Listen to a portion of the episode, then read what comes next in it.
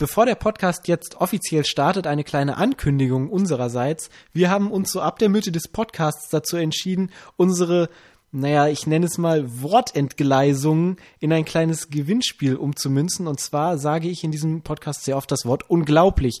Dieses jetzt nicht mitgezählt. Sollt ihr jetzt, wenn ihr Bock habt, das Wort unglaublich dieses auch nicht mitgezählt, in, dem nächsten, in der nächsten Stunde, die ihr hört, einfach mal mitzählen und derjenige, der als erstes die richtige Anzahl unglaublich dieses nicht einberechnet, in die Kommentare schreibt, der bekommt die Blu-ray Prestige von Michi. Die ist nämlich so nett und gibt die euch. Äh, Englisch only, aber in dem Podcast selber reden wir noch ein bisschen darüber, nur damit ihr Bescheid weißt und nicht nochmal alles hören müsst. Jetzt fängt's an.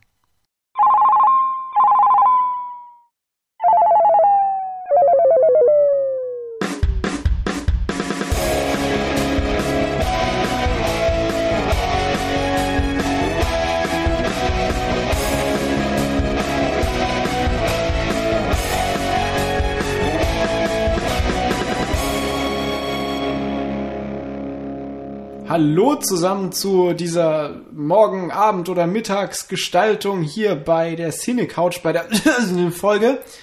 Ähm, ja, wir wissen jetzt gar nicht, welche Folge das sein wird, weil wir jetzt einfach mal drauf los aufnehmen und das irgendwann hochladen. Weil wir vorproduzieren. Man uh, mag es kaum glauben. Trommelwirbel, es passiert. Yay, Applaus, Applaus. Ähm, und was könnte es für eine schönere Folge geben oder beziehungsweise einen schöneren Film, um vorzuproduzieren als Crank? Wow. ja, Paul kriegt gerade wieder ein Nerdgasm. ja, aber bevor es jetzt äh, darum geht, wer jetzt hier überhaupt oder dass wir über Crank sprechen, ist ja erstmal wichtig, wer über Crank spricht. Das sind nämlich die Michi. Hallo. Der Nils. Moin. Und als Moderator diesmal Paul. Hallo. Äh, das, das bin immer noch ich. Ja, ah, ich das glaub, bist immer noch du. Ich verpeil das in letzter Zeit immer. Äh, wie auch ja immer. Schlimm. Crank. Ein toller Film. So, das war's auch schon. mit, Alles mit gesagt, Folge, was man genau. zu Crank sagen muss. ähm, nein, man muss dazu sagen, dass Crank ein Film ist, den die ein oder anderen aus unserer Gruppe sehr zu schätzen wissen. Und deshalb haben wir uns gedacht, setzen wir uns doch einfach mal dran und begeben uns an dieses Werk. Der Film ist auch schon ein bisschen älter, der ist von 2006. Mit. Lustigerweise nochmal. Ja. Ähm, es gibt auch Leute bei uns, die mögen den nicht so gerne, die haben wir praktischerweise einfach gar nicht dabei. genau. Hallo Jan. Hashtag alle gegen Jan. Ja. Damit wir das auch nochmal hier etabliert sich bestimmt noch. Das ja, Problem ist, man muss bei manchen Filmen halt echt sein Hirn ausmachen. Hm, das stimmt. Pacific Rim zum Beispiel, Nils. Ja, es, es gibt auch, ja, es gibt aber ja. auch Filme, die versuchen, trotzdem noch Hirn reinzubringen da muss man dann einfach das ignorieren und es gibt Filme, die das nicht versuchen, sondern aktiv einen No-Brainer machen wollen. Ja. Ja. So. Crank gehört praktischerweise zu der zweiten Kategorie. Aber um das. Und das nicht mehr als zwei Grad? Egal. Nee, die, die, die, die, es versuchen, Brain reinzubringen, aber es einfach nicht schaffen und man das trotzdem ausschalten sollte deshalb. Oder die, die es gar nicht erst versuchen. Ja, das okay. wäre jetzt so meine okay. Einteilung. Ja, ist gut. Aber ich dachte jetzt noch an die Stunde einfach nicht mehr zuhören. Nee, das Ding ist, ich dachte noch an die, die intelligent sind und die, die eigentlich denken, sie wären doof, aber in die man dann doch ganz viele Sachen reininterpretieren kann, die voll intelligent sind. Was wäre denn das? Naja, gibt's sowas? Das würdest du zum Beispiel David über Lynch. Spring Breaker sagen. Hm. Oder ganzen David Lynch Filme, vielleicht. Ja, das würde ich zumindest behaupten. ich glaube ja auch, dass da was dahinter steckt. Egal. Jetzt Wie soll es nämlich um Crank gehen. Crank ist ein Film, der nicht keinen großen Hehl daraus macht, dass er nicht sonderlich intelligent und irgendwie Interpretationsfreiraum bietet.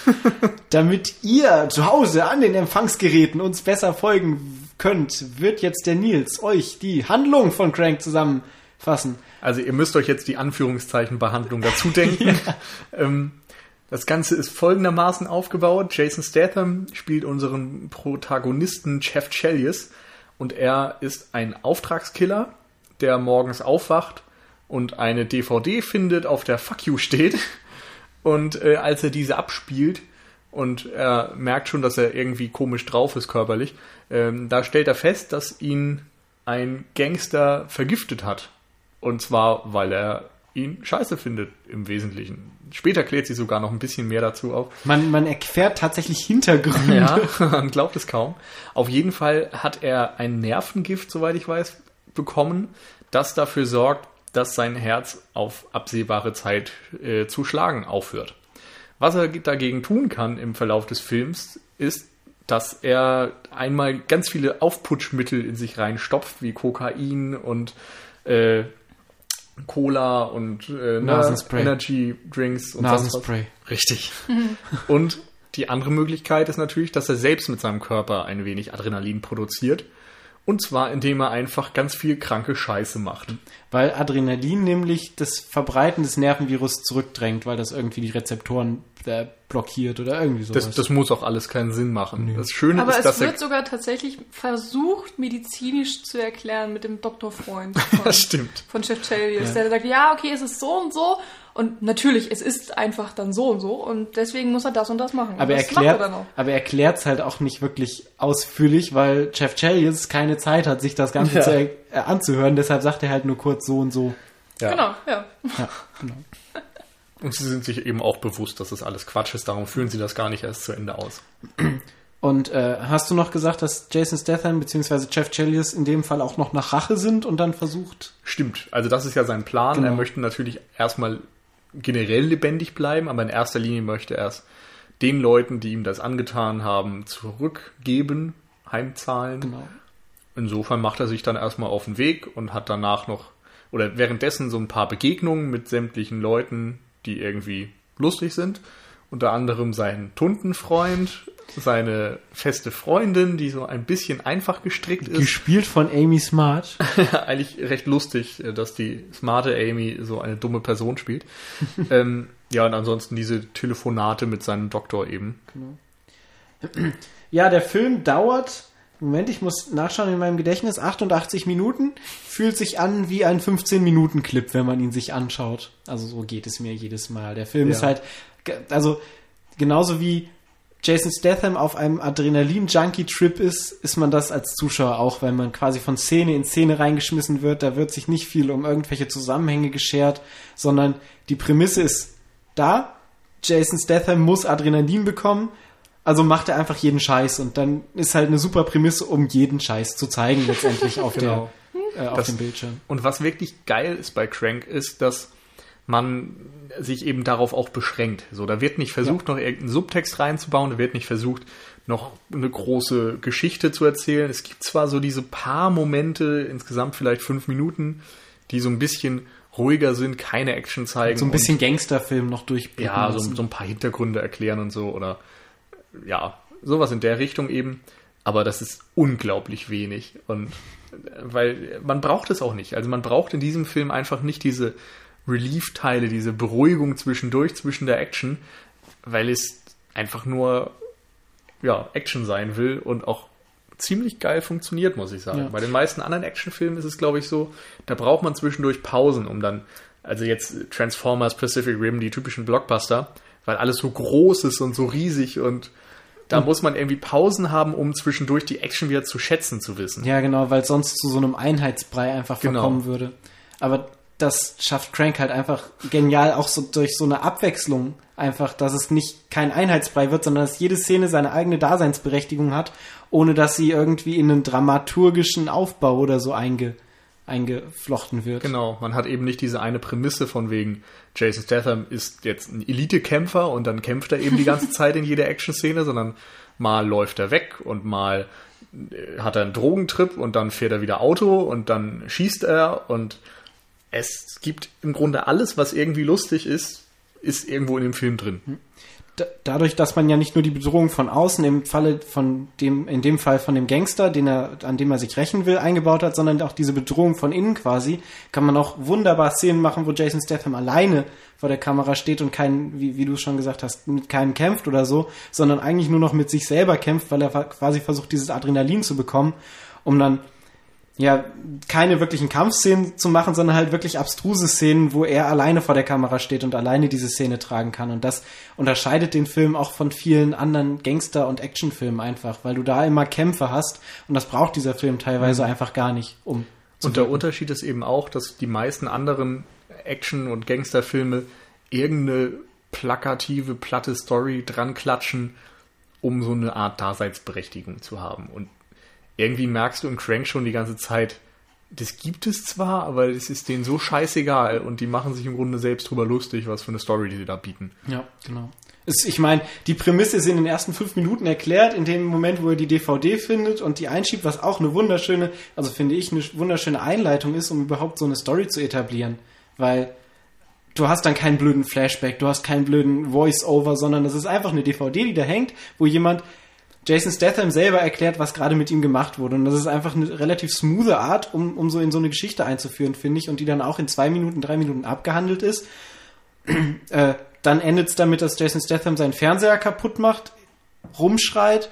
Ja, und dann nimmt die Story seinen Lauf, äh, die Story, die Bilder nehmen dann ihren Lauf. Ja. Ja. Ähm, Michi, Genau. du bist so still.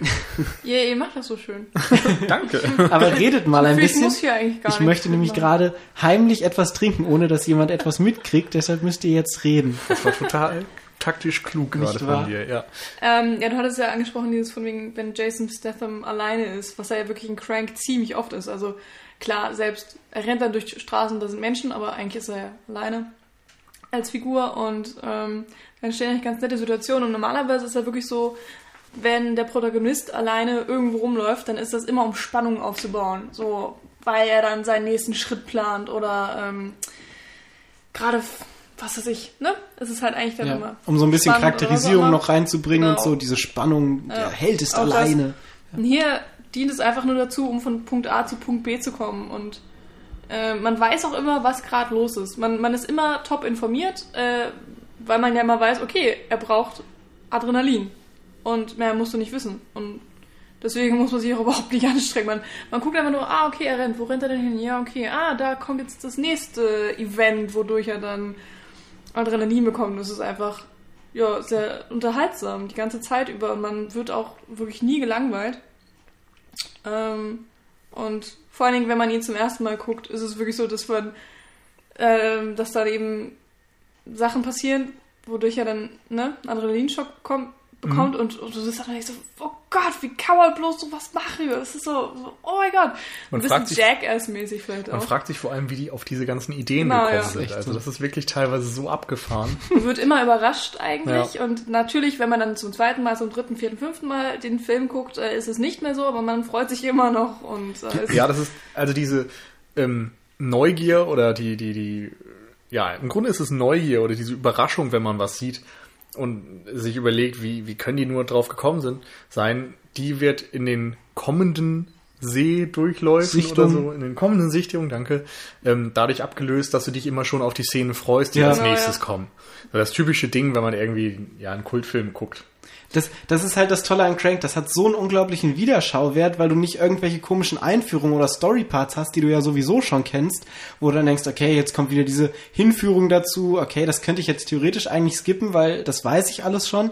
Das wird alles halt komplett weggeschafft, weil man es nicht braucht und dadurch hat man nur diese Schauwerte, die im Vordergrund stehen und dadurch ist dieser Film einfach so unglaublich sehenswert, weil er nur darüber transportiert wird. Und Genau. genau. deswegen ist er ja auch für, für, für Freunde, äh, Abend mit Freunden oder DVD-Abend oder so Ja. prädestiniert. Also Ja. man, man sollte sich diesen Film eigentlich nicht alleine angucken. Das ist auf, Auf jeden Fall, es nimmt, Fall. Kann man nimmt aber auch, also viel. kann Klar, man auch. kann man. Aber das, das ist schon ein Partyfilm Ja, auf jeden Fall. Fall. Das ist halt auch so ein Film, wo du fünf Minuten theoretisch aus dem Raus rausgehen kannst, irgendwas anderes machen kannst, reingehen kannst und wieder voll mitfeiern kannst, weil Ja. du nichts verpasst hast, Ja. prinzipiell. Genau. Und ich meine, du kannst auch währenddessen reden, musst nicht aufpassen. Das macht immer noch Spaß, das ist einfach super. Und Aber ähm, dadurch macht der Film natürlich alles auf ein, also viele Filme haben ja auf verschiedene Schultern so verteilt, dass sie eben durch die Story und über die Inszenierung gehen können. Und bei dem Film ist es halt so, dadurch, dass die Story komplett weg ist, muss er über die Inszenierung transportiert werden, was wir ja gerade auch schon Oder angesprochen haben. man könnte natürlich noch Charaktere haben. Ja, gut. Jason Statham. ähm, Wie war noch dein Lieblingszitat von ihm? Von wegen, ich spiele immer die gleichen Ach so, Rollen und ja, so. also, der, das, da habe ich glaube ich schon öfter gesagt in Podcasts. Also Jason Statham hat mal in einem Interview gefragt bekommen, warum er denn immer die gleichen Rollen spielt und ob er nicht mal irgendwas anderes machen wollte. Und da meinte er, dass er einfach kein Charakterschauspieler sei und dass er nur diese eine Rolle spielen könnte, aber dass die ihm fucking Bock machen würde und dass er das deshalb weitermachen wird, bis man ihn, solange man ihn sehen will. Und das finde ich einfach unglaublich sympathisch, dass der Kerl seine Stärken einschätzen kann und einfach nicht sagt, nö, Charakterschauspieler, scheißegal, kriege ich sowieso nicht hin. Was ich noch sagen würde zum Wieder- und Wiederschauen, äh, was mir gerade eingefallen ist, ähm, Paul, du sagst irgendwie öfters mal, oder hast jetzt öfters gesagt, dass dir dann immer noch so Kleinigkeiten wieder neu auffallen, Ja. die dir vorher nicht aufgefallen sind bei Crank. Ja. Ja, genau. Also es gibt das, ich habe ja gerade schon gesagt, über die Inszenierung geht unglaublich viel und ähm, so ein einfacher Adrenalin-Trip oder dass du mitgerissen wirst, das reicht in unserer heutigen Zeit eigentlich nicht mehr, wenn du irgendeine schnelle Schnittfrequenz hast, weil jeder zweite Film heutzutage eine schnelle Sch Schnittfrequenz hat und dadurch braucht dieser Film unglaublich viele naja, Elemente, um den Zuschauer ständig von einem Blick zu was Neuem hinzu, hinzuführen. Und da wird unglaublich viel, auch unglaublich verschieden mitgespielt. Also es gibt drei Szenen, die mir da immer einfallen. Jetzt fallen mir gerade nur zwei ein. Äh, Wir Also, helfen dir. Es gibt eine Szene, da läuft er zum Beispiel, also es wird unglaublich viel mit. Wo fange ich an? Erstmal damit die Häufigkeit des Wortes unglaublich zu reduzieren. Ich glaube, das hat er von mir übernommen. Tut mir leid. Wahrscheinlich. Also oh, das es ist mir auch neulich aufgefallen, ja. Es gibt- ich glaube, das war bei Pacific Rim. Ich habe mir irgendwelche Podcasts angehört. Tut mir leid. Nee, das, nee, das Nee, war in dem Fall tatsächlich. Michi. Ja, ja. Okay. Aber ich bin mir dessen bewusst, ich kann es nicht unterdrücken. Also, auch immer. es gibt eine Szene, da läuft er durch, ich glaube, in einem Kaufhaus ist das, hinter, hinter den ganzen Läden durch so Gänge, wo halt die ganzen Mitarbeiter immer langlaufen. Und währenddessen telefoniert er mit seinem Doktor. Allein da gibt es sowieso immer die schönsten Montagen. Es gibt ja immer diese Splitscreens und so, Ja. wenn zwei Leute miteinander telefonieren, aber das sind in dem Fall halt nicht einfach nur Splitscreens, wo rechts und links ein Screen ist, sondern die sind unglaublich schön ineinander eingearbeitet. Also läuft Jason Statham durch diese Gänge durch. Währenddessen sieht man einmal noch den, äh, den Doc, wie er redet. Und dann läuft er an einer Wand vorbei, wo du das Bild von dem Doc projiziert siehst an der Wand. Und in dem Moment, wo Jason Statham an der Wand vorbeiläuft, läuft zufälligerweise ein Schatten genau an dem Doc vorbei in dem Bild, wo er gerade am Flughafen steht und mit dem telefoniert. Und das fällt einem am ersten Moment gar nicht auf, weil du so gewohnt bist von der See, okay, da läuft halt gerade beides mal was vorbei und da hast du so eine direkte, ähm, ja, konstante Verknüpfung. Und ähm, das ist einfach unglaublich klug gemacht, dass du das so integriert siehst und dadurch keinen Fremdkörper hast, aber trotzdem beides in einem Bild siehst, ohne dass es ja wie ein Fremdkörper wirkt oder so aufgesetzt, dass es halt ein Splitscreen ist, sondern er ist halt da an der Wand gerade projiziert. Ein Andere, anderer Punkt dabei ist ja auch noch, dass diese Split-Screens eben nicht wie bei herkömmlichen Split-Screens einfach in zwei Dinger aufgeteilt werden oder vielleicht mal drei und sondern du hast einfach noch ganz viele andere Dinge. So, wenn der Doc irgendwo ist, dann sind da meistens noch seine ganzen nackten Sekretärinnen Ja. oder Nutten oder was auch immer. Oder er guckt gerade. Genau, und so. da werden halt immer mal Ausschnitte dazwischen gepackt. Da Ja, ist genau. nicht so einer am Telefonieren und der andere Telefonpartner, sondern es gibt einfach noch ein bisschen zwischendurch was zu gucken, denn ein Telefonat an sich wäre ja zu langweilig. und Jason Statham hat ja auch sowieso keine Zeit, irgendwie stehen zu bleiben, um zu telefonieren, sondern er rennt halt auch dadurch.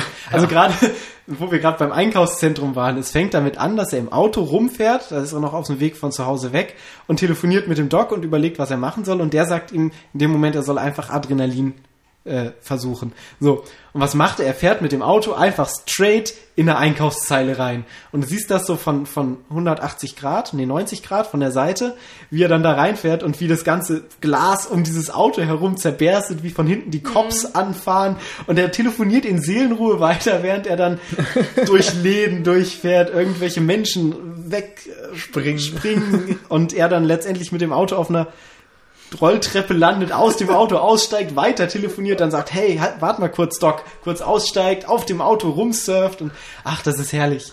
Genau da in der Szene ist der Doc zu sehen im Seitenspiegel. Also da ist es halt ja, der genau. Mini-Splitscreen halt dann im Seitenspiegel. Das ist äh, wäre meine zweite Szene gewesen, die mir auch beim ersten oder zweiten Mal gucken einfach nicht aufgefallen ist, weil Hätte es ich auch auch so schnell ist. nicht nennen können, beide. So aus der Erinnerung. Ich Okay. meine, es ist auch wieder, ich glaube, anderthalb Monate her oder Ja. einen Monat her, seit wir die Filme gesehen haben. Ja, Oder den Film. Wir haben den zweiten ja nicht geguckt. es gibt nämlich noch eine Fortsetzung, da können wir vielleicht am Ende noch mal Ja, dazu kommen. Genau. Und da, da hast du halt wirklich, also dieser Seitenspiegel in dem Auto ist ein ganz kleines Element in Mhm. diesem Film. Also der fällt dir halt echt nicht auf, weil so viel drumrum passiert. Aber wenn du dann zum dritten Mal wirklich hinguckst, siehst du wieder halt einfach der Doc in einem, ich weiß nicht, das ist ein 30. Bildausschnitt so von der Größenordnung ungefähr, wie der da einfach drin steht und telefoniert. Das ist wunderschön gemacht. Ja. Ja. Einfach irgendwie so, sind halt nette Gags, das braucht man nicht, aber man merkt, da hat sich wer wirklich Gedanken gemacht, wie können wir damit rumspielen, was können wir machen, was vorher vielleicht noch nicht so unbedingt gemacht wurde und es ist ja wirklich egal, ähm, der, der Stil ist ja egal, du musst dir ja keine Mühe geben, ein Arthouse-Logo zu kreieren oder einen Ja. realistischen Stil oder Du kannst was auch einfach immer, es ist machen, so worauf egal. du Bock hast. Ja, genau. Solange es dem Flow quasi, also es ist, also dieser Film geht viel über Flow, dass du ständig in diesem Flow gehalten wirst und immer weitermachen willst mit dem Film. Und Mhm. das versuchen die halt irgendwie durch diese Inszenierung nicht zu brechen, dass Ja. du irgendeinen Bruch in dem Film hast. Wobei es schon interessant ist, dass so ein Film eigentlich dadurch, dass er so viel Action zeigt, es nicht unbedingt nötig gehabt hätte, jetzt so Spielereien Ja. zu haben, wie die Szenen, die du angesprochen hast. Und trotzdem sind sie drin. Ja. Also da ja, kann man denen auf jeden Fall hoch anrechnen, dass sie sich da noch Gedanken gemacht haben.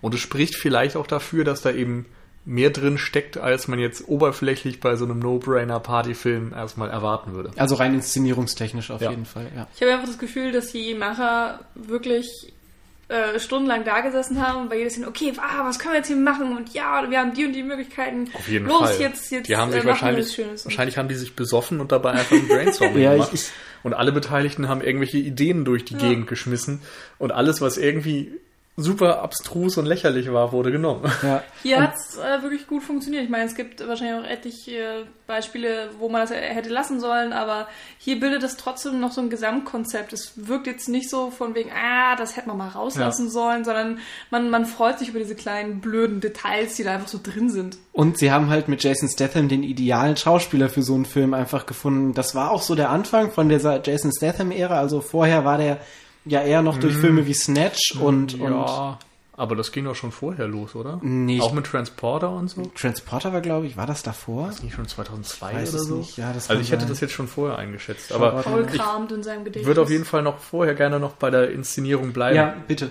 bevor wir jetzt direkt zu Jason Statham gehen.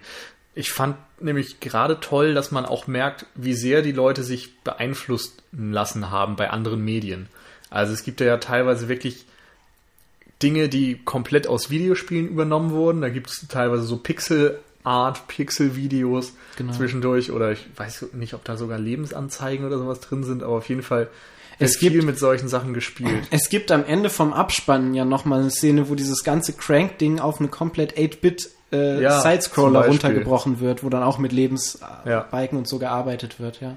Und das ist eben total interessant, wo man auch wirklich sieht, dieses ultraschnelle, was ja auch oftmals am Actionkino kritisiert wird, wird hier eben ad absurdum geführt und wirklich als Inspiration genommen, die wieder auf den Film zurückwirkt. Das Ja. fand Es- ich sehr cool. Und wie diese Splitscreens kannst du eben auch wieder als Comic-Panels sehen. Ja. Vor allem, weil da ja immer ganz schnell Fluktuation ist und die Panels ersetzt werden.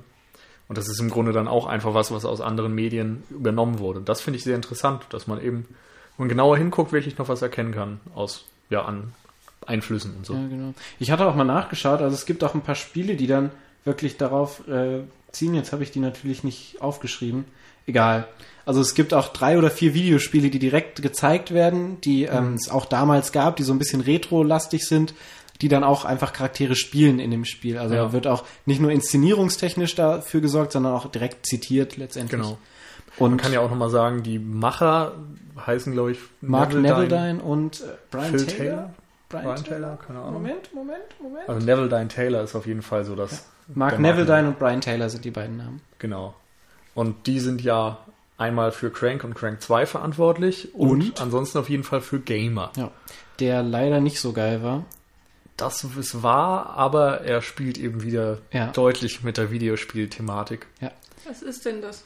Gamer ist ein Film mit Gerard Butler, der darin irgendwie, ich glaube, Ja, einen Typen also- es geht darum, dass irgendwie Das ist so ein bisschen. Avatare, also so diese, du, du bist natürlich ein Mensch, aber du kannst dann irgendwie, Ja, ja, also ähm, mal, das ist lange her bei mir. ähm, ich kann mich noch dran erinnern, Gamer, da war ich kurz bevor ich 18 wurde, war der im Kino. Und ich wollte den unbedingt sehen und ich durfte nicht rein, weil ich noch keine 18 war. Das war so ein Müll. Weil Crank war sogar der erste Film ab 18, den ich gesehen habe, glaube ich. Auf jeden Fall äh, geht es in Gamer tatsächlich darum, dass es ein Videospiel gibt, das viele Leute spielen, wo echte Menschen drin ko- vorkommen. Und zwar sind das Gefängnisinsassen oder Leute, die sich dafür verpflichten, arbeitstechnisch dafür zu arbeiten. Also es gibt dann zum Beispiel Shooter, wo halt echte Menschen gegeneinander schießen. Ähm, das sind Gefängnisinsassen und dann gibt es so ein Second Life-Ding, was so ein bisschen wie Sims aufgezogen ist, wo du eine Figur übernehmen kannst, die einkleiden kannst, die schminken kannst und so. Und da können sich auch Leute für einschreiben, die das beruflich dann machen, so ein bisschen verhuren quasi, also ihren Körper. Es ist quasi Ja, wirklich Prostitution. Prostitution von ihrem Körper. Ähm, und da wird viel mit dieser Absurdität und mit dieser Verkommenheit der, der Gesellschaft einfach angespielt, dass halt 16-Jährige, da spielt auch Logan Lerman, den Hauptcharakter, neben Jared Butler, der eben Jared Butler spielt. Ist das nicht Percy Jackson? Ja, genau. Oh mein Gott. Und äh, Perks of Being a Wallflower. Ja, okay, das war mal ein Ausbruch, aber ist egal. Auf jeden Fall spielt quasi Jared Butler den Gespielten, während Logan Lerman den Spieler spielt. Und dann geht's dann darum, dass er so der beste Spieler ist und natürlich den besten Gespielten dann noch hat und die sich dann so hocharbeiten. Und ja, aber letztendlich geht's halt viel darum, in dieser virtuellen Welt, dass du quasi Menschen, echte Menschen steuern kannst.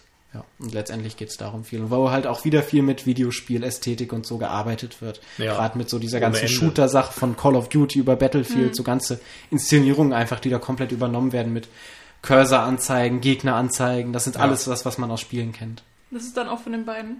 Das ist ja auch von den beiden. Okay. Ja. Ja, die arbeiten, glaube ich, immer als Team, soweit ich das weiß. Ja, ne? die haben auch ähm, Ghost Rider 2, glaube ich, gemacht, sogar zusammen. Na, Den habe ich mir dann aber Der auch auch nicht mehr ganz angeschaut. tolle Kritiken bekommen hat. Ja, das ist natürlich auch ein bisschen schwierig, weil die so einen unverwechselbaren Stil haben und wenn sie dann in ein Franchise anfangen, das es schon gibt und das bereits einen Teil hat und so, dann ist immer die Frage, ob das so gut funktioniert. Ja, du kannst halt einfach auch nicht die Crankmasche nehmen und davon fünf Filme machen, sondern eigentlich musst du dann ja immer neu kreativ sein. Und das ist Ja, ähm, natürlich wobei- einerseits nicht einfach und gerade wenn, wenn es dann so zum Beispiel um Ghost Rider geht, ähm, kannst du ja auch nicht mehr machen, was du willst. Eben, da gibt's ja dann das Comic-Universum. Eben, so. und da gibt's dann halt auch eine Story, die die irgendwie reinbringen Ja, müssen. Richtig. und da wird's jede Menge schwierig. äh, Produzenten, die dir auf der Nase Mhm. rumtanzen und, äh, Und ich glaube es schon bei wird. Gamer war das Problem, dass da eigentlich Story drin Ja. war und die einfach nicht geil umgesetzt war. Mhm. Also die, die Bilder und die Action und so war alles in Ordnung. Aber dazwischen hat sich's halt Ja. echt gezogen. Ansonsten kann man, jetzt um nochmal zu Crank zurückzukommen, drüber reden, ob die Bilder denn so, also jetzt wirklich die Bilder, die Frames und so, so toll aussehen, denn ähm, das ist so ein bisschen Billo-Look, so ein Ja, bisschen billig. Ich wollte also, gerade sagen, als die- Michi gemeint hat, Arthouse-Ding, der Film macht halt eigentlich genau das Gegenteil. ja, auf jeden Fall. Also es ist teilweise wirklich so wie so ein Skater-Video oder so von einer, also man muss dazu sagen, die, die haben digitale Kameras verwendet HD. Und genau, und davon glaube ich jede Menge. Einfach, damit sie bei vielen Szenen, bei Action-Szenen unglaublich viele Einstellungen zur Verfügung haben, aus denen sie dann auswählen können und aus denen sie dann eben auch den Schnitt zusammenfügen kann und mit schnellen Schnitten immer mal wieder eine ein- andere Einstellung Ja. äh, anreihen können. Und äh, wo du gerade Skater-Video gesagt hast, also Crank ist quasi so ein bisschen das Anti-Haneke-Kino. Also es, Oh ja. gibt, es gibt keine, glaube ich, keine einzige Einstellung, wo die Kamera statisch ist. Also die Leute sind meistens rumgelaufen mit den Kameras oder es war, viele Kameras sind einfach so, dass die Ich glaube, am Ende im Fahrstuhl mit den Untertiteln die Stimmt, Geschichte. stimmt, da gibt's die einzigste, einzige äh, Szene, wo es äh, statisch ist, glaube ich. Ja. Ansonsten sind es immer auch Leute, also die Kameramänner, ich glaube, soweit ich weiß, sind Neville Dine und Taylor selber auch Kameraleute gewesen und haben die Kamera selber geführt und ähm, sind dann teilweise einfach mit Rollerblades hinter Jason Statham hergefahren, vor ihm rumgefahren und so. Also es sind unglaublich viele Rollerblades-Einstellungen einfach gewesen. Ich habe auch ehrlich gesagt gedacht, dass eben so äh, viele Kameras eingesetzt wurden, weil's, äh, weil die einfach nicht so viel Geld hatten. Und logischerweise, je weniger Drehtage du hast, desto billiger wird die Produktion. Ja. Und Kameras kann man sich auch leihen. Je weniger man sie leihen muss, desto günstiger und so weiter. Aber ich habe hab mir gerade auch einen Making-of noch mal kurz angeschaut. Ich habe es nicht ganz durchgeschafft, aber da haben sie gerade auch drüber gesprochen, dass sie angefangen haben mit dem Dreh und hatten unglaublich viele äh, Tapes einfach und meinten, oh mein Gott, wie sollen wir die jemals vollkriegen? Nach einer Woche mussten sie sich neue kaufen. Weil sie einfach so viel verbraten haben und dann meinten sie, also den bescheuertsten Job bei diesem ganzen Film hatte einfach der Cutter, der diese ganzen scheiß Sachen sichten musste und daraus irgendwas rausfriemeln äh, friemeln musste. Mich würde aber auch mal interessieren, was es nicht in den Film geschafft hat. Da gibt es bestimmt noch ein paar Ideen oder Ja, Szenen, die einfach nur einfach so gedreht wurden und die nicht drin sind. Mich würde auch interessieren, ob die ein Storyboard hatten. Also dann hätte der Cutter zumindest ja was, äh, woran er sich orientieren ja. kann. Und das ist dann so ein bisschen die Frage. Wenn er das nicht hat, dann wird es sehr schwierig. Naja, immerhin gibt es eine Dialogabfolge, die sehr stringent ist. Also da kann man sich ja schon dran langhangeln. Ja, aber in den Action-Szenen, wenn du dann irgendwie acht Kameras hast, die alle Bildmaterial haben, Ja, klar. du sollst daraus was zusammenschneiden, dann noch vielleicht Splitscreens und keine Ahnung, Computerelemente und sonst was einbauen, ist natürlich schon die Frage, wie einfach das Ja. ist. Aber ich denke, da haben Neville, Dine und Taylor auch so ein bisschen mit ihre Finger noch im Spiel Da gehabt. sieht man mal auch wieder, wie viel Scheißarbeit äh, hinter so einem Film steckt, auch wenn man denkt, der hat ja eigentlich gar kein Konzept. Aber trotzdem muss man dann natürlich ultra viel für arbeiten. Und ähm, aber der Vorteil, der sich eben daraus ergibt, dass so unglaublich viel Bildmaterial ist, dass du eben eine unglaublich hohe, dass du eine, hohe. dass du eine wahnsinnig hohe Schnittfrequenz äh, haben kannst, ohne dass sich Einstellungen einfach wiederholen. Und du jedes Mal eine neue Einstellung bringen kannst, die noch nicht da war. Ich glaube, das ist auch immer so, so dieses Shot-Reverse-Shot-Verhalten oder so. Das wird auch, glaube ich, das einzige Mal wirklich in der Fahrstuhlszene wirklich benutzt. Ansonsten hast du, wie gesagt, sehr viele Einstellungen, die unterschiedlich sind, auch wenn es prinzipiell noch am gleichen Ort spielt. Wobei viele Szenen auch nur sehr kurz an einem Ort stehen, Ja. spielen und dann Eigentlich beim nächsten. Ähm, bei der Inszenierung wollte ich gerade noch was sagen, wo wir gerade diesen Shitty-Look heraus äh, Arbeitet gearbeitet haben. Gibt's ja auch am Anfang diese Szene, wo Das ist er nämlich Arbeit. ja, wo er ähm, in dieser in dieser Bar, Rockerbar ist von, von den ganzen, nennen wir sie Schwarze. Ja, die ganzen mit, den, mit dem Koks und den Waffen. Genau, die mit den Koks und den Waffen.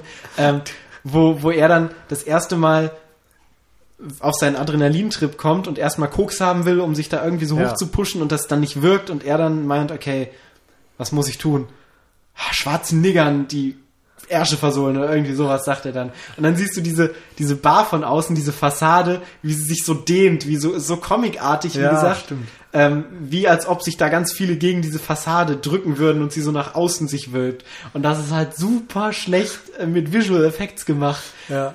Ah, und das ist auch wieder so wunderschön, wo du denkst, okay, das ist jetzt so ein shitty Look, der beabsichtigt ist, der dir einfach zeigen soll, was für ein Trash das gerade Ja, ist. auch ganz am Ende. Also ich ich will es jetzt einfach mal nicht spoilern, auch wenn es eigentlich egal ist, aber da gibt's ja eine Einstellung, wer es den Film gesehen hat, der weiß, worum es geht. Da sieht man Jason Statham relativ lange und er wird Und die Stadt, man sieht die Stadt. genau und Greenscreen ist sowas Ja. von zu sehen. Also Das ist echt es schlimm. ist, aber eigentlich ist es wieder geil. Also, dass sie einfach drauf scheißen, dass es dumm aussieht und es trotzdem tun. Ja. Irgendwie hätten auch gute Effekte, glaube ich, gar nicht sogar ins Konzept gepasst. Nee. Der, zu Crank gehört irgendwie so ein bisschen Dilettantis, Dilettantismus? Dilettantismus. Dilettantismus. Dilettantentum. Dilettantentum. Dilettantismus. Dilettantismus. Schreibt es doch in die Kommentare, was das richtige Wort geworden Ihr wäre. wisst schon, worum es geht. Toll, dann will man sich mal gewählt ausdrücken und dann so. Aber wir reden über Crank. Nein, wir das- wollen uns nicht gewählt ausdrücken. Wir, Wir, wir können nicht anders. nein, wir drücken uns beabsichtlich ungewählt aus. Beabsichtlich. Siehst du? So. Ja. Weil wir nämlich einen Trash-Podcast Mit vollem Absicht. aufnehmen. Ja. Ja, lasst uns jedes dritte Wort ins Englische übersetzen, dann wirken wir cool. Das macht Paul sowieso schon. Der Ach, hat sich zurückgehalten. bitte. Unabsichthaft. Ja. doofe Oder so. Anglizismen. Ähm, ja, Nun, Also- reden wir mal wieder richtig jetzt. genau. Wo Jason? Statham hast du vorhin mal Genau, Jason. Statham, der passt halt ideal ins Konzept. Ich habe gerade nochmal nachgeschaut, Transporter war tatsächlich davor. Ähm, aber der, der passt halt wie die Faust aufs Auge für diese Rolle. Er hat auch in diesem Film alle Stunts, und das muss man ihm wirklich hoch anrechnen. Jeden einzelnen Stunt, den ihr in diesem Film sieht, ist von Jason Statham selber gedreht worden. Und Das er hat jeden. Stunt selber gemacht. Und wenn man sich diesen Film anschaut, dann bedarf das echt Respekt. Ja, Ähm, da hat er sich bestimmt einige unangenehme Verletzungen eingehandelt. glaub auch. Aber das, Wenn es nur Schürfwunden und blaue Flecke waren. Ja, aber das wirkt halt auch wieder zu diesem Film so ein bisschen hin, dass der so ein bisschen diese, diese over the top einfach noch mehr macht, weil Jason Statham halt selber over the top in dem Moment ist und dann wahrscheinlich, wenn du diese ganzen Stunts selber drehst, auch unglaublich adrenalinhaltig für den Schauspieler in dem Moment ist. Hm, Das muss auch total anstrengend gewesen sein, weil man, es gibt Ja. ja kaum was, wo, wo der stillsteht. Ja. Äh, Das Schlimmste ist ja auch, wenn er dann von A nach B rennt, ich glaube, wenn er aus dem Krankenhaus kommt, und hat er sich gerade das Nasenspray reingepfiffen. Nee, er hat sich gerade in dem Moment seine Spritze reingepfiffen. Stimmt, die Spritze, genau. Epinephrin Epinephrin. dann, das? Epinephrin. Und ähm, dann rennt er und dann telefoniert er natürlich wieder mit dem Doc. Aber Check. Check.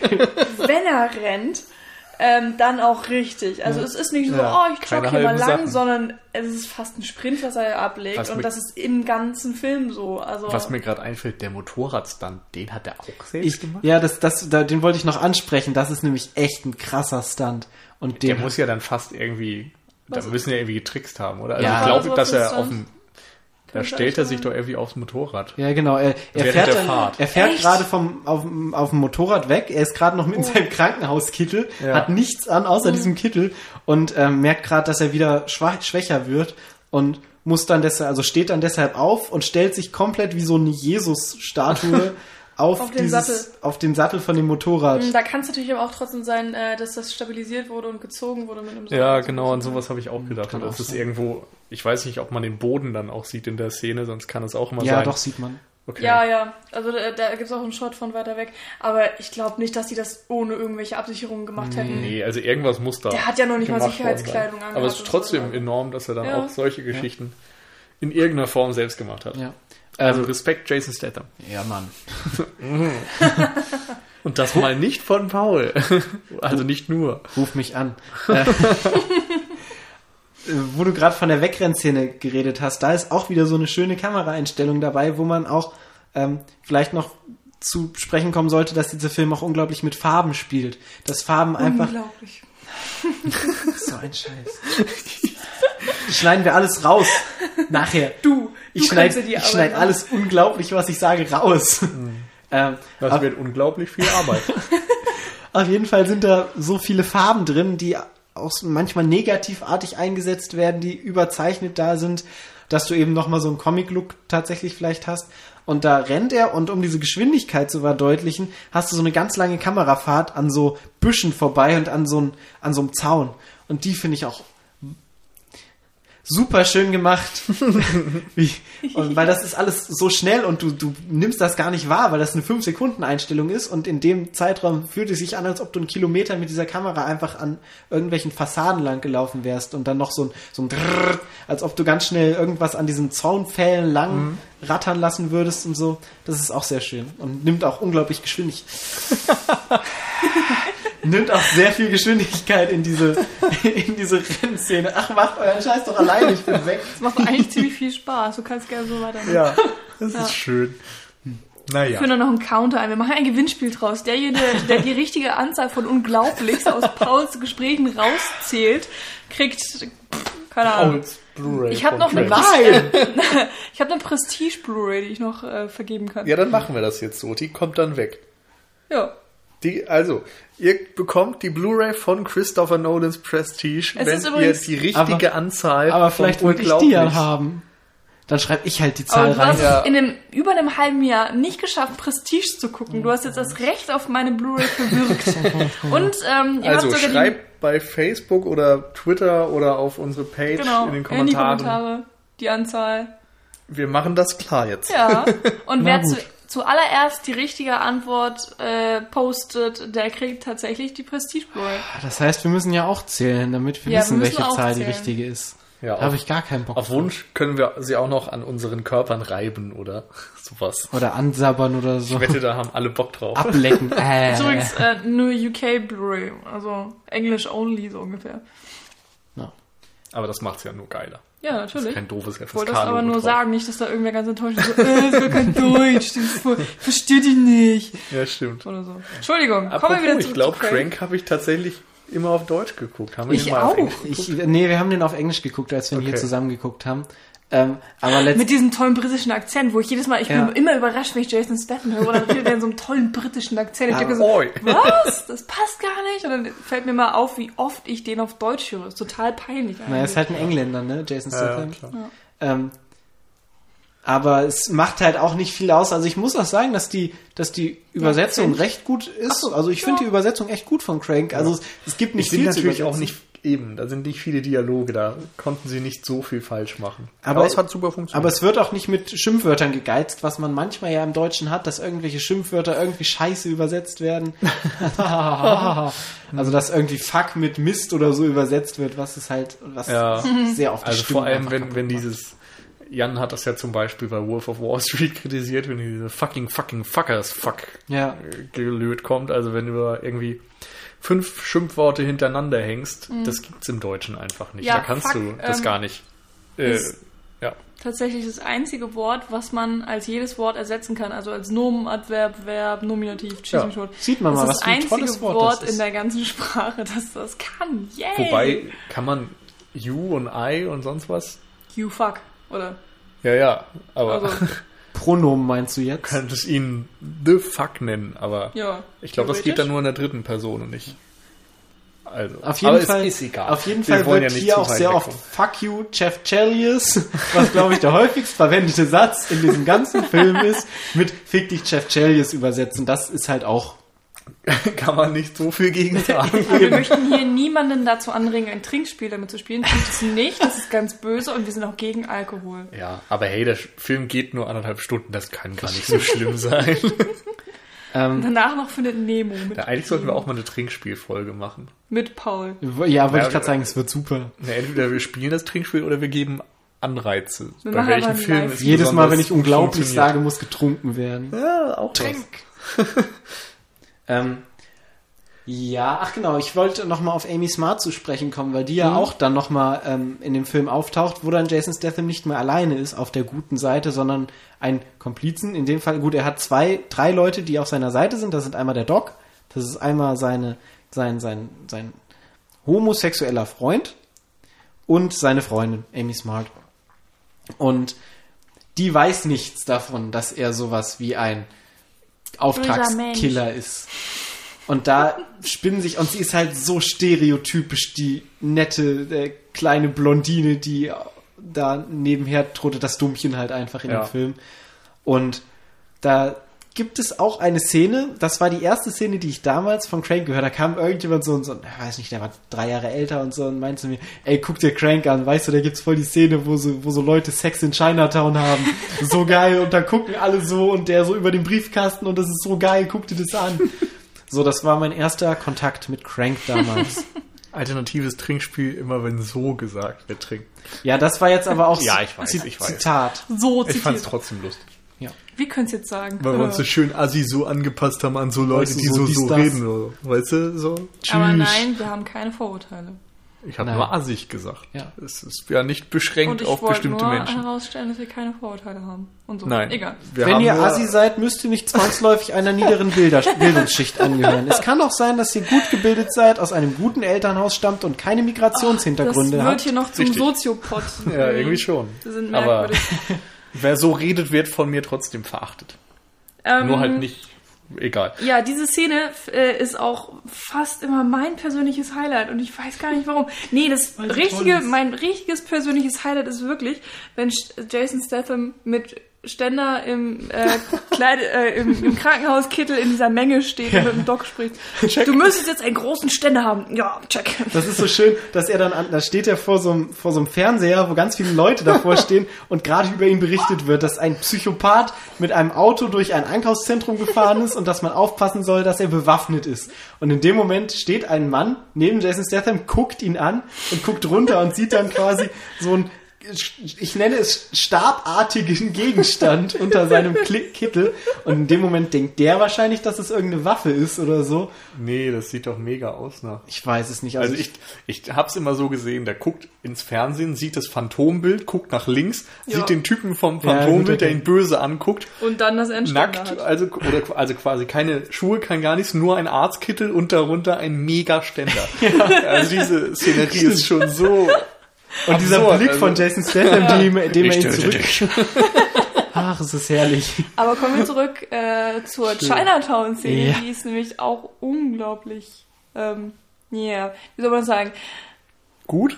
Interessant. Interessant, unglaublich hast du übrigens Ja, gesagt. das ist mir auch aufgefallen. Meine unglaublichst zählen übrigens nicht, ich zähle nur Pauls. Und da haben wir, wo wir gerade bei Stereotypen waren, wieder das wunderschöne Asien-Stereotyp, was damit eingebaut Stimmt, wird. alle haben Kameras. Und halt das Vergewaltigungen oder sowas in der Art in der Öffentlichkeit auch gern mal gesehen werden und dann alle zugucken und, und sich die Unterhosen nehmen. Ist da und nicht so. sogar eine, eine, eine Schulklasse, Genau, die dann mit- da noch kommen, mit ganz vielen mit- äh, in Sch- Schuluniformen und kleine Mädchen, so dann Ja. holen dann alle ihre Handys und Kameras raus und fotografieren das und dann gucken alles. das und freuen Ja. sich.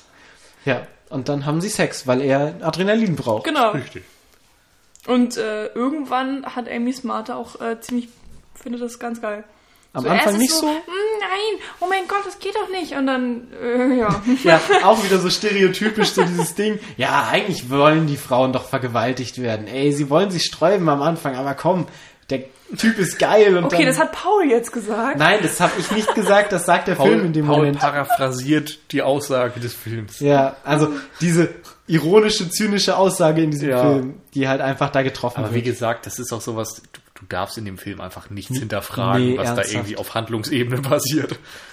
Ähm, Das soll einfach unterhalten und sonst gar nichts. das stimmt. Wie auch immer. Ähm, haben wir zum ersten Teil noch Ich wollte es nämlich gerade sagen. Eigentlich würde ich jetzt gerne eine Brücke schlagen, weil das ein schöner Punkt ist, um eine Brücke zu schlagen.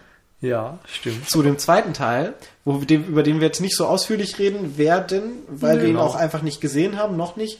Also, Also, ich wir hab, haben ihn natürlich gesehen, aber Nicht jetzt nicht nochmal Ja. zur Vorbereitung. also ich habe ihn hier, aber ich muss auch zugeben, er ist leider ungeschnitten. Das ist nämlich Er ist ein, geschnitten. Äh, er ist geschnitten. Oh, er ist ungeschnitten. Das ganze Blut. so ein Scheiß. ich wollte doch die zerstückelte Fassung haben. Oh, zum Schnitt müssen wir am Ende auch noch mal was zu sagen. Da möchte ich mich auch noch mal drüber aufregen. Also den Crank 2 gibt es nur in der Spiro JK-Version. Die habe ich leider nicht.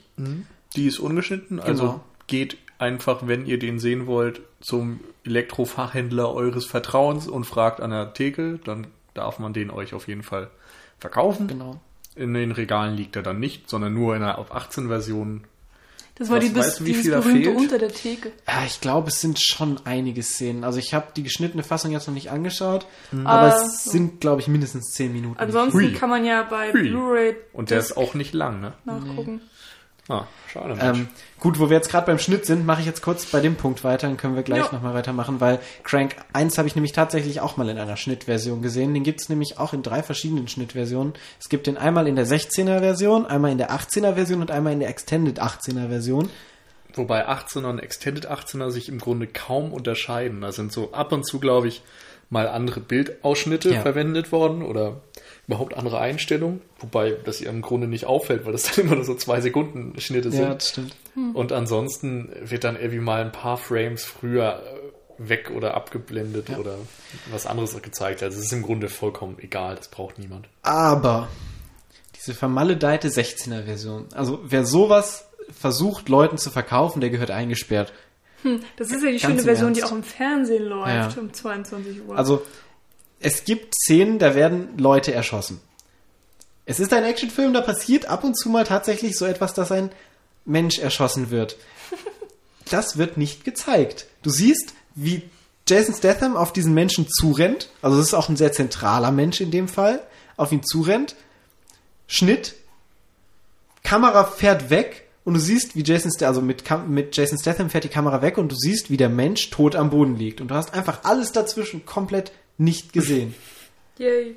Das sind, glaube ich, 30, 40 Sekunden, die dann einfach weggeschnitten wurden, was ich echt nicht verstehe, weil es andere Filme gibt, die ab 16 sind oder die so im normalen Fernsehen gezeigt werden, wie zum Beispiel das Stirb langsam. Die Szene, wo sie aus dem China-Restaurant rauslaufen Ähm, Nee. nee, und äh, dann das Messer Das mit In der der Hand, Hand und so? Nee, das ist, also, ich glaube, die meint er gerade nicht. nee. Okay. Du meinst auch die ähm, zum Ende hin. Ich meine die zum Auf Ende dem hin. Dach, oder? Genau, auf dem Ah, Dach okay. meine ich. Aber die zum Beispiel wird auch nicht gezeigt, aus dem China-Restaurant mit dem Hackeball.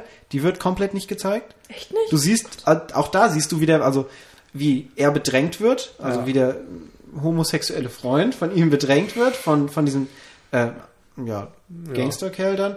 vom Und Schrank. in der nächsten Szene siehst du, wie er tot auf dem Boden liegt und er blutbesprenkelt in der Ecke kauert. Ja. Und das war's. Alles dazwischen siehst du nicht. Ja, das geht nicht. Es geht echt nicht. Also natürlich, man muss Verständnis haben für Jugendschutz und alles und dass man 16-Jährigen nicht alles zumuten kann und so weiter, aber ja, dann, dann lasst es halt. Dann macht keine 16er Schnittfassung, sondern gebt ihr ab 18 frei und gut. ja. Also das bringt dann irgendwie keinen was. Wobei ich muss zugeben, ich glaube, ich war 15, als ich Crank zum ersten Mal ungeschnitten gesehen habe. Ja, aber das, das ist ja dann egal. Also ich meine, das bringt, das ist ja dann unabhängig davon, Ja, ob es eine 16er Eben. Fassung gibt oder nicht. Eben. Ähm, Wie auch immer. Ähm, Ich- Crank 2. ich wollte noch was zu Crank 1 sagen. Immer noch. Immer noch.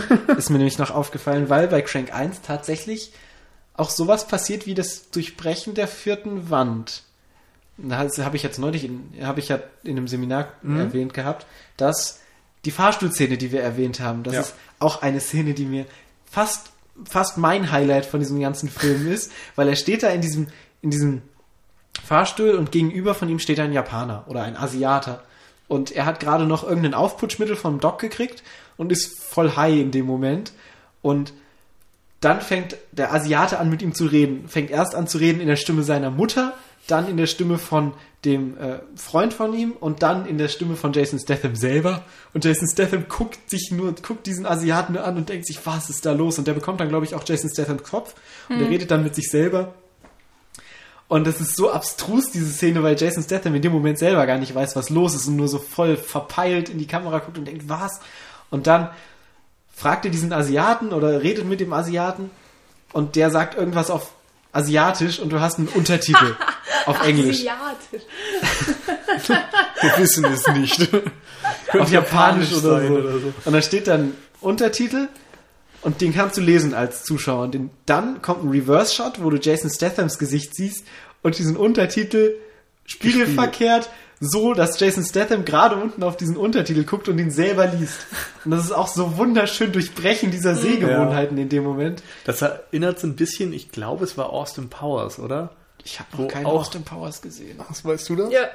Das Aber ist der, ich weiß oder? nicht, wo du Okay, drauf kann auch sein, dass ich das gerade falsch zuordne. Es gibt auf jeden Fall irgendwelche Untertitel, ich meine eben Austin Powers, wo auch jemand synchronisiert wird und dann Austin Powers total beleidigt und dann äh, ist es irgendwie so, dass ähm, was Weißes im Bild ist und als er das zur Seite schiebt oder so, sieht er dann die fehlenden Worte und dann merkt Ah. er, ah, das war keine Beleidigung, sondern das ist irgendwie was anderes.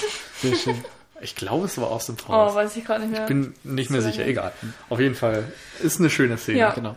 So, Frank 2. Crank 2. Crank 2, genau. Unsere eigentliche Brücke, die es werden sollte, war ja die Die Sexszene. Sexszene in China. Überhaupt, ja, eigentlich, es gibt halt Sachen, die sind da auch drin. Zum Beispiel die Sexszene, zum Beispiel wieder im Grunde diese grobe Rahmenhandlung, dass Jason Statham ganz viel Adrenalin braucht und ganz viele Sachen tun muss. Also man erfährt, dass Jason Statham nicht gestorben ist letztendlich. Das muss man halt spoilern, wenn man sagt, dass es Crank 2 gibt. Ja, Ja, ist bekannt logisch. auch mittlerweile, Crank, ne? Wie willst du auch Crank 2 ohne, Ohne Jason, Jason Statham. Das geht nicht.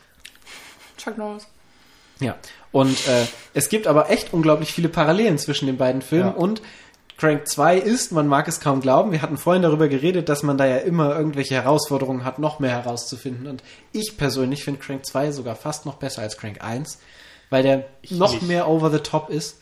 Und einfach, ja, das ist auch eine Meinungssache. Also es gibt viele, die das so sehen, die sagen Crank 1, aber es gibt auch unglaublich viele, die Crank 2 einfach an erster Stelle stellen. Vielleicht können wir kurz die Unterschiede rausarbeiten. Also im Wesentlichen folgen beide, glaube ich, so der gleichen Linie, haben eben auch dieses Ding von wegen, wir machen dauerhaft Action und ganz viele absurde Sachen und In das Crank macht 2 Spaß. muss Jason Statham Elektrizität äh, zu sich genau, nehmen. Das, Crank 2 High Voltage Genau. heißt der, glaube ich, auch mit Untertitel. Ähm, ja, dann gibt es eben viele Verweise vom zweiten auf den ersten und so. Ähm, was ansonsten der größte Unterschied vom zweiten zum ersten ist, ist, dass der wie so manche, wie so manche Fortsetzungen versucht, dem ersten einen draufzusetzen. Ja, So, er kopiert das Erfolgsrezept und möchte dann noch mehr bieten, noch mehr Schnitte, noch mehr Action, noch mehr absurde Sachen, noch mehr von allem. Und für mich hat das zwar funktioniert, ich fand den auch sehr lustig und unterhaltsam, aber Crank bleibt für mich dann doch kultiger, der erste, weil ähm, das da einfach runder ist. Also der funktioniert einfach als Film perfekt und ähm, hatte auch einfach dieses originelle neue Rezept. Ja. Der zweite geht eben sehr auf den gleichen Weg letztendlich ein. Ähm, und dadurch, dass er nochmal versucht, einen Film, der schon derart abgedreht ist wie Crank, Nochmal zu zu toppen, toppen. ähm, kann er eigentlich fast nur scheitern. Also in, in einem kleinen Rahmen, meinetwegen. Aber es ist einfach zu viel. Also da passiert zu viel, was irgendwie keinen Sinn macht. Also, was ist keinen Sinn, aber eben, ah, ich weiß gar nicht, wie man das beschreiben soll, aber es ist selbst irgendwie für Crank-Verhältnisse schon ein Zu bisschen viel. merkwürdig und viel, also noch mehr Gewalt und noch mehr schlechte Tricks, also richtig schlechte Tricks vor allem. Und Ach, da, da äh, dieser Kopf in einem Glas Ja, oder was das ist. das Also ist so gut. Das ist dermaßen doof teilweise. Das, äh, Aber ich glaube, ich weiß nicht. Selbst mit ausgeschaltetem Hirn musste ich da schon. ein bisschen oh, denken. Aber es ist bedient halt, glaube ich, so ein bestimmtes Klientel. Also wenn man merkt, okay, Hey. Crank, ja nichts gegen dich jetzt. äh, Crank 1, so ja, oh, da fahren die Leute voll drauf ab und es ist irgendwie sowas, was, das gab es vorher in der Richtung noch nicht so wirklich. Und Im Grunde Speed, aber Speed auf Speed. so. Egal, mach weiter. den Speed ja immer noch dumm, aber egal. ähm, Herr Crank halt. Naja, sprechen wir nicht darüber. äh, Gut, erzähl einfach, so- was du sagen möchtest. vergleichen und ähm, dann ist es irgendwie ja fast schon logisch, dass es eine Fortsetzung gibt und ich finde den zweiten Teil, ich finde ihn okay, ich finde ihn gut, aber wenn ich mich jetzt äh, bei dem Film entscheiden muss, würde ich auf jeden Fall Crank 1 äh, gucken, mit meinen Leuten so ungefähr. Ähm, aber mein Gott, es ist halt eine ganz gute Fortsetzung und ich finde, man konnte jetzt auch nicht mehr so viel erwarten. Ähm, das ist, ja.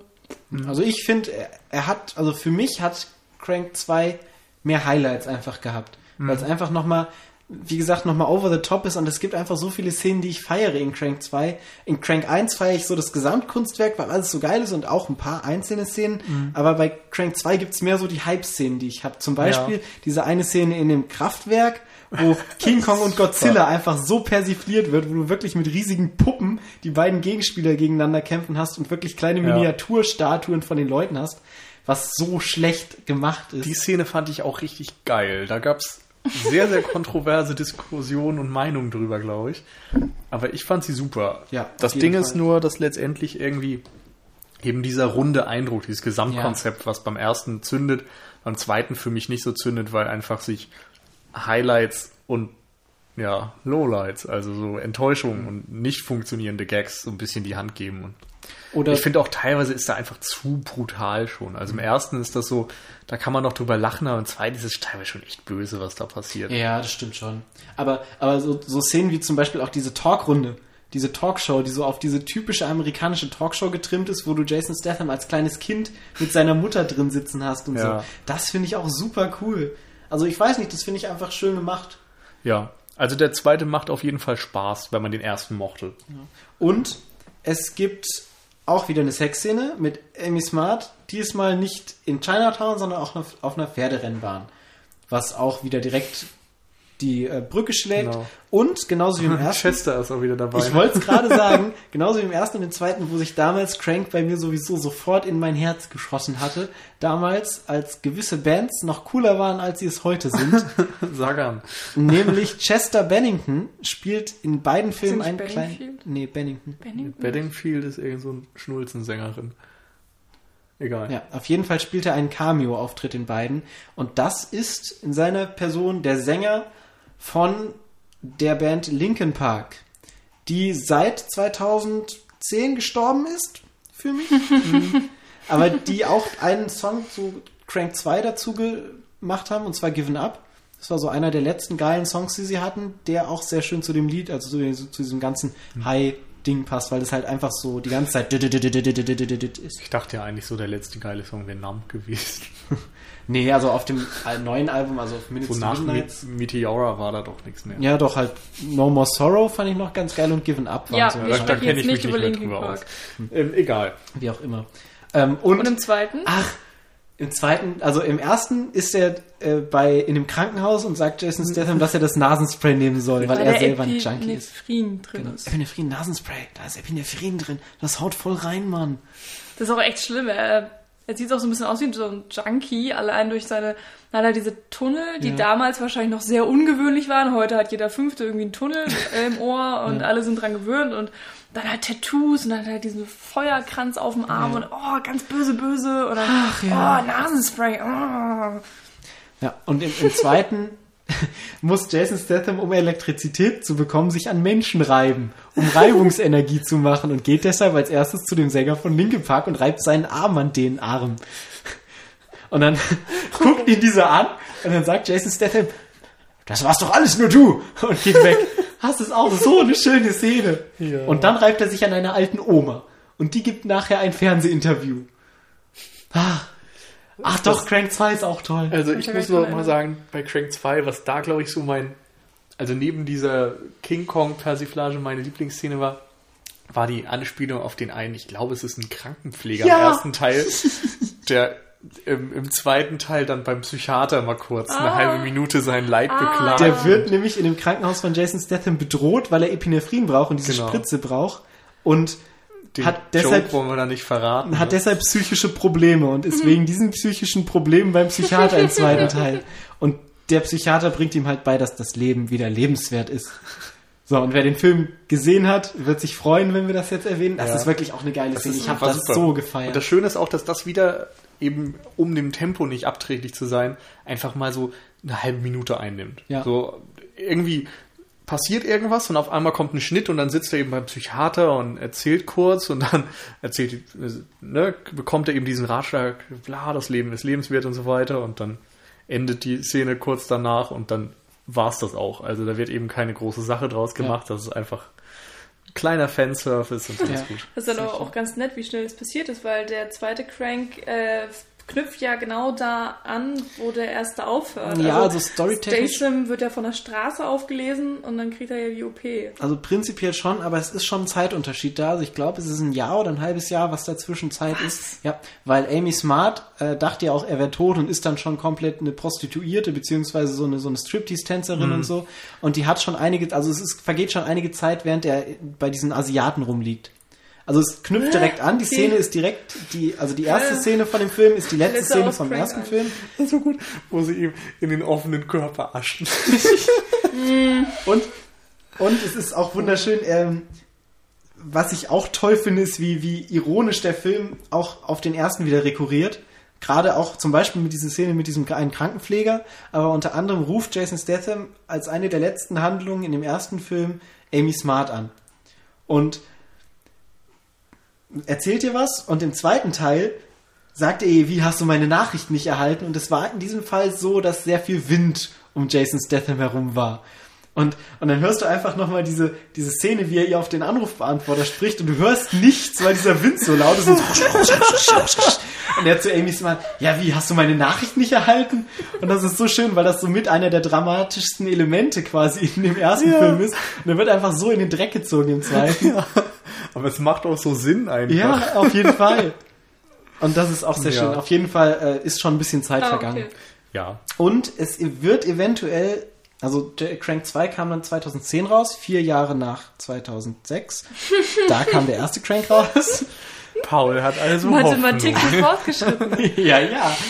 Nee. Und also ich weiß nicht, haben die sich mal geäußert? sie wollten, also sie haben schon gesagt, ich habe damals, habe ich das verfolgt, der gute Herr, ach Gott, Filmkritik TV auf YouTube, der aussah wie Jason Statham. Gott hab ihn selig, der dann leider gestorben ist wegen Krebs oder so. Der hat auch sehr oft noch darüber erzählt, dass Crank Fortsetzung geplant sei. Ich habe immer mal zwischendurch so alles halbe Jahr google ich, ob es da was Neues Ja. gibt. Bisher steht noch nichts fest. Also es gibt immer wieder Ansagen von Neville Dean, Neville Dean und Taylor, die sagen, ja, wir haben unglaublich viele Ideen und wir haben Bock auf den dritten Teil, aber es muss sich ergeben. Ja, klar. Also ich habe die Hoffnung nicht, noch nicht aufgegeben. Prinzipiell wäre die Fortsetzung jetzt dran. Findest du? So vier Jahre später. Ja, Ja. genau. Vier- Rein Ja, rechnerisch. Aber das ist ja. Oh, ich habe gelogen, es war so. 2009 Crank 2. Und ich glaube auch generell, also mal abgesehen von Before Sunset, Before Sunrise, Before Midnight, gibt es kaum eine Trilogie, die wirklich in richtigen Veröffentlichungsrhythmen Harry denkt. Ja, selbst da, oder? Na, es hat nicht funktioniert, aber Ja, aber das sind halt auch so von vornherein Ja. Durchgescriptete Veröffentlichungen. theoretisch hat der Ringe und. Hobbit. Jedes Das Jahr. heißt, wir brauchen jetzt zu Weihnachten einen neuen Film, also werdet gefälligst fertig. Ja, prinzipiell könntest du die ganzen Marvel-Sachen so unter Fortsetzungen reinhauen, weil die ja auch alle aufeinander aufbauen. Ja. Wobei aber da das auch ist noch kein ordentlicher anderes. Zeitrhythmus Äh, drinsteckt. aber darum also geht's ja ungefähr, auch nicht. wie auch immer. So wollen wir denn dann schon äh, ein abschließendes, umfassendes Wollt ihr Wort mir gerade sagen, bei wie viel Zeit wir gerade sind? Stunde? Stündchen. Oh, krass. Ja. Ja, dann sollten wir zum Fazit kommen. Okay, willst du als erstes oder als letztes? Das ist ja mehr oder weniger dein Podcast. Also Der Moderator darf entscheiden. Letztendlich ist meine Meinung sowieso schon relativ klar. geworden. wir machen das Endwort. Einfach ein schönes Endwort. Dann Ja. fange ich einfach mal an. Ich denke, er hört auf mit Awesome. Aber gucken wir mal. Oder, Oder unglaublich unglaublich. awesome. Ähm, ja, ich habe äh, beide gesehen. Äh, den ersten mehrmals, den zweiten glaube ich nur einmal. Das hat mir dann irgendwie auch gereicht. So kommt demnächst dann bestimmt mal irgendwann wieder zutage. Und äh, ich habe immer noch sehr viel Spaß mit diesem Film. Und dadurch, dass die Abstände sehr lang bei mir sind, kann er mich auch immer wieder überraschen. Und ich vergesse dann sehr viele Szenen und freue mich dann wieder, sie zu sehen. Und ähm, ja, es gibt einfach kaum irgendwas, was man damit vergleichen kann, was genau die gleiche Wirkung hat. Ähm, halt eben so, was wir schon alles gesagt haben, jetzt stumpf und irgendwie billig und eigentlich total bescheuert, aber gut in dem, was er will. Ja. Also ich habe den ersten mehrfach gesehen, den zweiten auch mehrfach gesehen, aber den ersten noch mehrfacher als den zweiten. Mehrfacher Ähm, gibt's das. bestimmt. Das Ding ist, dass ich den teilweise, also ich würde sagen, so bis 2010 habe ich die, glaube ich, irgendwie mehrmals pro Jahr geguckt und seitdem jetzt nur einmal im Dezember nochmal. Ähm, und da eben auch nur den ersten. Ich muss aber sagen, im Grunde habe ich schon wieder Bock. Also das so. hat so ein bisschen angefixt. Und ihr habt ja auch gemerkt, wir haben ja so ein paar Kamerasachen besprochen und ein paar Elemente besprochen. Da steckt eben auch, wenn man sich wirklich mal drauf einlassen will, drüber nachzudenken, auch ein wenig drin, worüber man sich tatsächlich freuen kann, zumindest auf der Bildebene. Handlungstechnisch ist das natürlich alles sehr brachliegend, bewusst. Und ähm, ja, ich kann ja sagen, also wer einen schnellen Actionfilm haben will für einen DVD-Abend, für eine, was auch immer, der ist mit Crank einfach perfekt beraten. Also da gibt's eigentlich wenig, was das toppen kann, was so Tempo angeht. Klare Empfehlung auf jeden Fall, wer sein Hirn ausschalten kann. Ja, man muss halt wirklich einfach wissen, worauf man sich einlässt. Ja. Und dann funktioniert's. Da bra brauche ich eigentlich nichts weiter hinzuzufügen. Ähm, deshalb möchte ich diesen Podcast schließen mit den Worten Crank, you're the greatest baby. Uh. Gut, dann verabschieden wir uns. Wie gesagt, zählt mal die Unglaublichs, wenn ihr Lust habt auf eine Prestige Blu-ray. Genau. Ähm, Paul ansonsten hören Nee, wir alle unglaublich. Nee, nur deine. Nur meine Nur Unglaublichs. Sind die Unglaublichs, die ich jetzt gerade sage, auch Ja, wieder dazu sind, zu zählen? bis Also der die, Podcast zu Ende Ja, aber jetzt hörst du auf. Das ist keine Wettbewerbsverzerrung. oh Mann, oh. Nun ja. Ähm, ja, wir hören uns dann wohl nächste Woche. Und Naja, ansonsten Ja, also stimmt, wir sehen uns auf jeden Fall Ja. nächste Woche. Was nächste Woche sein wird, welche Folge das sein wird, das sehen wir dann, wenn wir das Ding ja, hochladen. genau. genau. Ja. Ja, Und vielleicht. sonst hört euch einfach mal durch unser Archiv, wenn ihr Lust habt. genau. Äh, ja, bleibt noch was zu sagen. Bewertet uns bitte bei iTunes, ja, genau. das wäre sehr nett. Wir haben immer noch keine Bewertung. Wir sagen es jedes Mal, aber anscheinend hört keiner unserer äh, Hörer unseren Podcast bis zum Ende, Wahrscheinlich. wo, die, wo der Hinweis immer ist. Bewertungen wären super cool. genau. Und guckt, wenn ihr bei iTunes seid, auch gerne mal auf unsere Homepage www.cinecouch.net. Da haben wir auch noch Kritiken und solchen Kram. Viel. Ansonsten sind wir natürlich auf Facebook noch vertreten. Einfach Cinecouch suchen, Genau. dann seht ihr uns schon. Und, Und- jeder von uns ist bei Letterboxd. Für die Leute, die Letterboxd auch interessieren, da sind, äh, kann man sich natürlich auch unsere Profile angucken. Wir haben den Briefkasten, ihr könnt uns gerne Liebesbriefe und Liebesbekundungen schicken. Aber nur an Jan, weil der hat seine Adresse angegeben. Naja, wie auch immer. könnt ihr Wer- zu Händen von oder so Ich hinschreiben. glaube, das reicht mit Werbung. Ja. Wir hoffen, ihr hattet Spaß und hört mal wieder rein. Und schaut euch Crank an. Genau. Richtig. Tschüss. Tschüss. Tschüss. tschüss.